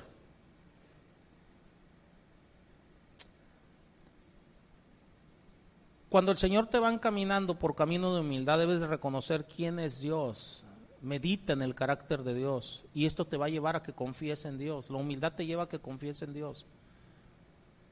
No, no fue de un día para otro, pasaron varios días. Yo estaba planeando, ya estaba juntando una, una lana ahora sí para mi viajecito, edad, este, cuando de repente el Señor me muestra, me abre las escrituras y le digo a mi esposa, le digo a Brenda, ¿sabes qué, Brenda? No voy a ir. El Señor me mostró esto, esto y esto otro. Me voy a enfocar en orar. El que va a hacer la obra es Él. ¿Y qué creen? Cuando fue otra vez a que valorizaran a mi hija, o sea, y le vuelven a hacer exámenes y todo, o sea, mi hija me dice, me dijeron que se equivocaron no tengo tuberculosis. No, no se equivocaron. Y más en Estados Unidos. No sé si nos estemos entendiendo. Simplemente ya no tenía tuberculosis. Muchas veces el orgullo te hace creer que eres indispensable para algo. No eres indispensable. La humildad te lleva a entender que solamente Dios es el indispensable. Eh, ahorita haces cinco años, o sea, cuando me dio el, último infarto. Después del infarto, ya cuando estaba en la casa platicando con mi esposa, estábamos platicando sobre la vida y la muerte, me dice mi esposa, me dice, yo no sé qué haría si tú te hubieras muerto, no sé qué hubiera hecho. Me le quedo viendo, le digo, ¿qué vas a hacer? Seguir viviendo y servir al Señor. ¿Cómo que qué voy a hacer? Tengan mucho cuidado. Nadie es, nadie es indispensable en este mundo. El orgullo hace que sientas bonito. Ay, me necesitan. Ni mis hijas en Estados Unidos me han necesitado. Al único que han necesitado es a Dios. Y el Señor me ha demostrado, o sea, siempre que Él ha visto por ellas, inclusive mi hija la mayor, o sea, e, es cristiana ya ahorita, pues ya ustedes, algunos de ustedes la conocen, o sea, e, ella, es cristiana, es creyente. edad, este terminó ahora sí, o sea, su carrera y todo ahí, entonces, o sea, a mí no me necesitó, pero sí necesitó a Dios. Y lo que he estado haciendo desde que ella, y la, la otra también está muy chiquita, es orar por ellas. Cuando el Señor me hizo entender a través de la enfermedad de mi hija que ella no me necesitaba. Hermanos, no caigan en esa ilusión. No te aferres de una persona, aférrate de Dios. En las pruebas, hermanos, si entiendes esto, aún en medio de las pruebas, le vas a dar gracias a Dios, porque sabes, o sea, que Él está allí y que aún las pruebas Él las tiene para tratar contigo. Dios siempre va a buscar mi bien. Le repito, yo no sé por qué estés pasando ahorita. A lo mejor estás pasando por alguna prueba en tu vida. Pero aún la prueba, si tú crees en el Señor, Él la está permitiendo para tu bien. No para tu mal. Si ustedes ven a Job, hace rato les hablaba de Job, la prueba fue para el bien de Job. Cuando terminó eso, traía ya una fe más preciosa que el oro. Aún a pesar de que murieron todos sus hijos, aún a pesar de que quedó en la pobreza, no sé si nos estemos entendiendo.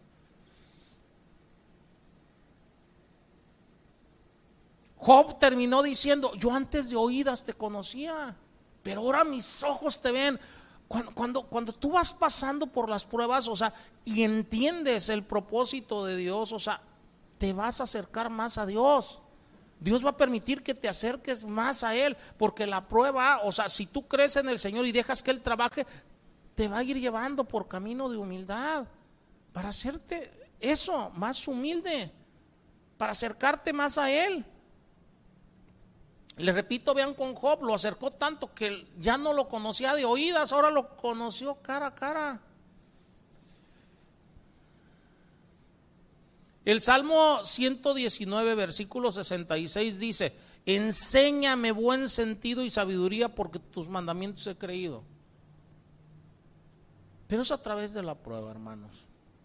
Otra, otra manifestación de la humildad es vernos a nosotros mismos como no teniendo ningún derecho a cuestionar o a juzgar a Dios.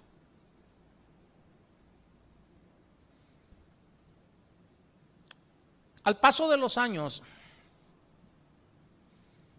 en mi caso particular, o sea, fuera de la iglesia y dentro de la iglesia he tenido, o sea, traiciones, difamaciones, acusaciones, o sea, sin sentido, sin fundamento, ni nada, este, y todo ello me ha ido enseñando una y otra y otra vez a no cuestionar bajo ninguna circunstancia a mi Dios.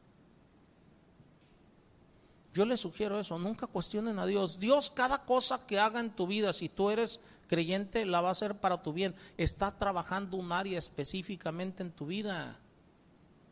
Y va a ser para tu bien. Dios es perfecto. Un hombre humilde piensa en Dios como su creador y a sí mismo como su creación.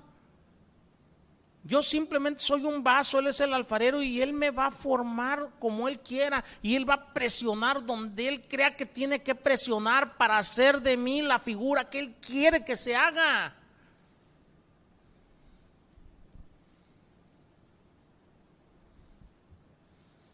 Una persona que el Señor la está tratando en el camino de la humildad sabe que el perfecto y sabio Dios puede hacer cualquier cosa que le plazca con Él. Dios puede hacer lo que le plazca conmigo. Y yo entiendo que siempre va a ser para mi bien, aunque no lo entienda ahorita. Mi Señor le dijo a Pedro precisamente en la última cena cuando le lavó los pies, le dijo, lo que yo hago ahorita no lo entiendes, ya lo entenderás después. Muchas de las cosas que el Señor esté haciendo ahorita en tu vida, a lo mejor no las entiendes, ya las entenderás después. Ya las entenderás después. Pero Él tiene todo el derecho a hacer lo que Él quiera para tratar conmigo en el área que Él quiera, porque lo que Él quiere es que yo me parezca a su Hijo amado, a Cristo Jesús. Amén, hermanos. Salmo 145, versículo 17, dice, justo es Jehová en todos sus caminos. Léanlo. ¿Si dice eso o no? Dice, justo es Jehová. A ver, repítelo, en todos. En todos. Y todos significan aún los momentos más dolorosos de tu vida. ¿Sí se dan cuenta o no? Y misericordioso en todas sus obras. Todo lo que hace Dios en nuestra vida es en misericordia. Alguno puede decir, oye, pero ¿cómo está permitiendo este dolor en mi vida en misericordia? Porque Él quiere que te parezcas a Cristo. Y si para que te parezcas a Cristo tiene que meterte al horno de la tribulación, lo va a hacer. Porque quiere que estés con Él una eternidad. Y para eso tienes que asemejarte a Cristo. Si nos estamos entendiendo, no, para eso debes de buscar crecer, parecerte a Él. Nosotros nos llamamos cristianos porque debemos de ser pequeños Cristos, o sea, pareciéndonos a Él, a Cristo. Romanos 9 del 19 al 23 dice, vamos para, para, para que vean. Dice, pero me dirás, ¿por qué pues sin culpa? Tú puedes decir, ok, ok, si esto me está pasando, ¿por qué me echa la culpa entonces el Señor? O sea, este, si me enojo, por poner un ejemplo, ¿da? O, o por mi ira, si me están haciendo enojar. Dices, ¿por qué pues sin culpa? Porque ¿quién ha resistido a su voluntad? Dice, mas antes hombre, dice, ¿quién eres tú para que alterques con Dios? ¿Quién eres tú? Dirá el vaso de barro al que lo formó, ¿por qué me has hecho así? ¿O no tiene potestad el alfarero sobre el barro para hacer de la misma más un vaso de honra y otro de deshonra? Y para hacer notorias, a ver, espérame, 22, 21 dice, ¿o no tiene potestad el alfarero sobre el barro para hacer de la misma más un vaso de honra y otro para deshonra? Dice, ¿y qué si Dios queriendo mostrar su ira y hacer notorio su poder soportó con mucha paciencia los vasos de ira preparados para destrucción? Y para hacer notorias las riquezas de su gloria, las mostró para, para con los vasos de misericordia que él preparó de antemano para gloria. Miren, Dios en su infinita sabiduría, Él tiene preparado de antemano, inclusive, o sea, lo que te va a hacer sufrir para trabajar en ti, aunque sean personas, vasos de honra, vasos de deshonra. Y eso no significa que la persona con la que está trabajando un área en tu vida, por poner un ejemplo, no pueda ser salva. No sé si nos estemos entendiendo. Porque a todos nos da oportunidad de ser salvos. A una Judas le dio oportunidad de ser salvo.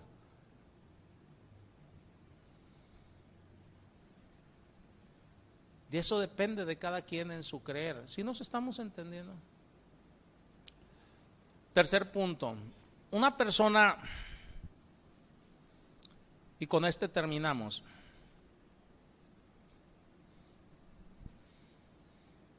Que Dios está tratando la humildad con ella, lo está llevando a crecer en humildad, se enfoca en Cristo. Su enfoque no son los demás, su enfoque es Cristo. Ve a Cristo como su vida. Ve a Cristo como su primer amor.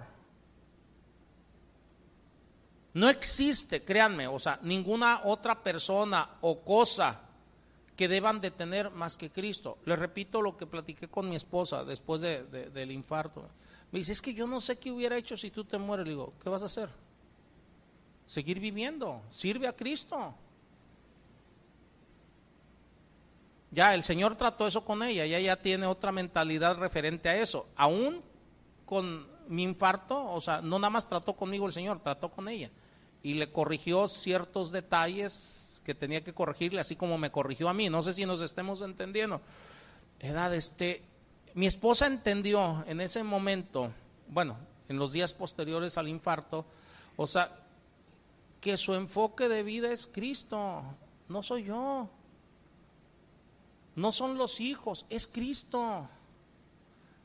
Job, o sea, le quitó todas sus pertenencias y todos sus hijos, Dios a Job, o sea, en un solo día. No es el enfoque, el enfoque es Cristo.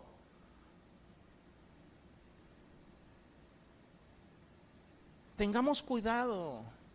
Dios te puede quitar todo aquello que amas en este mundo para hacerte entender que el enfoque debe de ser Cristo. Una persona que Dios trata la humildad, o sea, va entendiendo esto. Yo amo profundamente a mi esposa.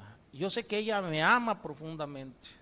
Pero los dos hemos entendido, o sea, que el enfoque es Cristo. Yo puedo fallarle, ella me puede fallar, pero si estamos enfocados en Cristo, o sea, eh, eh, eh, mientras no sea causa de adulterio, o sea, este, y aún eso debemos de perdonar, o sea, yo, yo debo de estar allí para tratarla como vaso más frágil, para ayudarla, si dice la palabra, mejores son dos que uno, porque si uno cae el otro le ayuda a levantarse, no es estar allí para estar Cuando tu enfoque es otra persona, una falla en la otra persona va a hacer que se derrumbe tu mundo. Cuando el enfoque es Cristo, la falla en las demás personas hace que tu mundo siga igual. Y simplemente vas a trabajar, o sea, con la falla de la otra persona, punto, se acabó. Es lo que a veces no entienden inclusive algunos servidores o algo. Un servidor llega a hacer algo, o sea, simplemente, o sea, voy a tratar o sea, con la persona, si hay que disciplinar o algo en la casa, voy a tratar eso, punto, se acabó.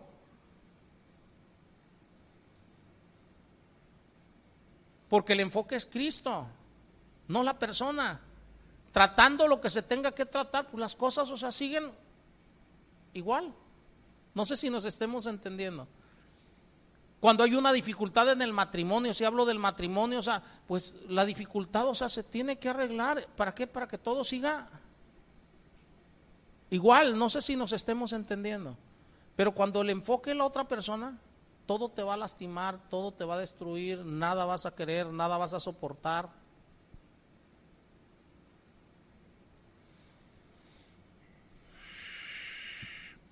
Cuando el enfoque es Cristo, vas a buscarlo a Él, le vas a adorar a Él. Filipenses 1:21 dice, porque para mí el vivir es Cristo y el morir es...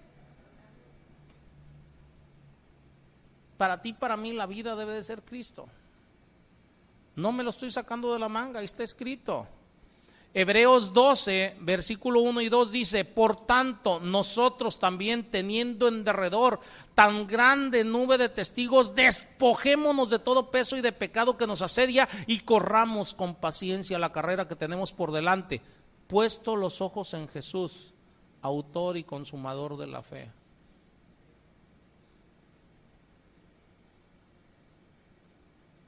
Si hablo de mi esposa, si hablo de mis hijos, yo los disfruto y los disfruto grandemente y disfruto cada instante con ellos.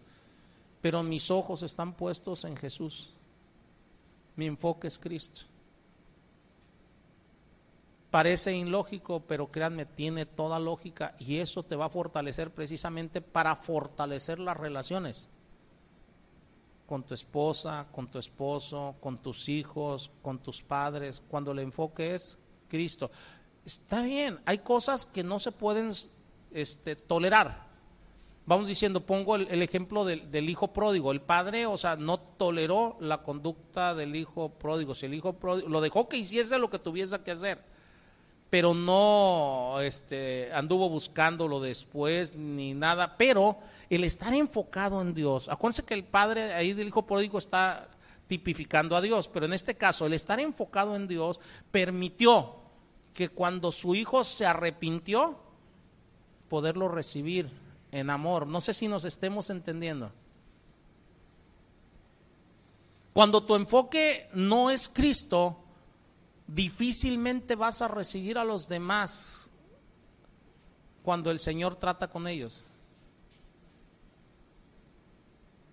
No sé si nos estemos entendiendo. ¿Por qué? Porque tú fuiste el que te, te sentiste ofendido, me traicionaste, me hiciste, me sacaste la lengua. No te lo perdono, ¿o no? ¿Saben a lo que me refiero? Todos, ¿va? Por eso les digo, volteen y vean al padre del hijo pródigo. Cuando su hijo regresó arrepentido, tráiganle el anillo, maten al becerro gordo, tráiganle la túnica, va, o sea. No hay más que hablar. Mi hijo que estaba muerto, vive. Cuando una persona se arrepiente, tu enfoque es Cristo. Cuando una persona se arrepiente, te va a permitir que se restauren las relaciones. Cuando el enfoque eres tú, es tu orgullo, tu soberbia, las relaciones no se restauran. Oremos. Señor, yo te doy gracias, Padre. En el nombre de Cristo Jesús, Señor, por la palabra que nos das. Tú quieres, Padre, que las relaciones en nuestras vidas, nuestras relaciones interpersonales, nuestra relación contigo crezca. Tú quieres que crezcamos a la imagen de tu Hijo amado Cristo Jesús. Bendito seas, Padre, porque, porque nos permites ver y entender ello. Yo te ruego, Padre, que no nos sueltes a mis hermanos y a mí, que no nos sueltes de tu mano. Y que aún a pesar de nosotros mismos, trates con nosotros, Señor, para crecer a la imagen de tu Hijo amado, porque a través de ello se te glorifica a ti, Señor, dando ese ejemplo nosotros de la manera que tú quieres que vivamos, que estemos, que vivamos. Bendícenos con ello, Padre, y glorifica el nombre de tu Hijo amado en nuestras vidas. Te lo pedimos en el nombre de Cristo Jesús. Amén. Amén.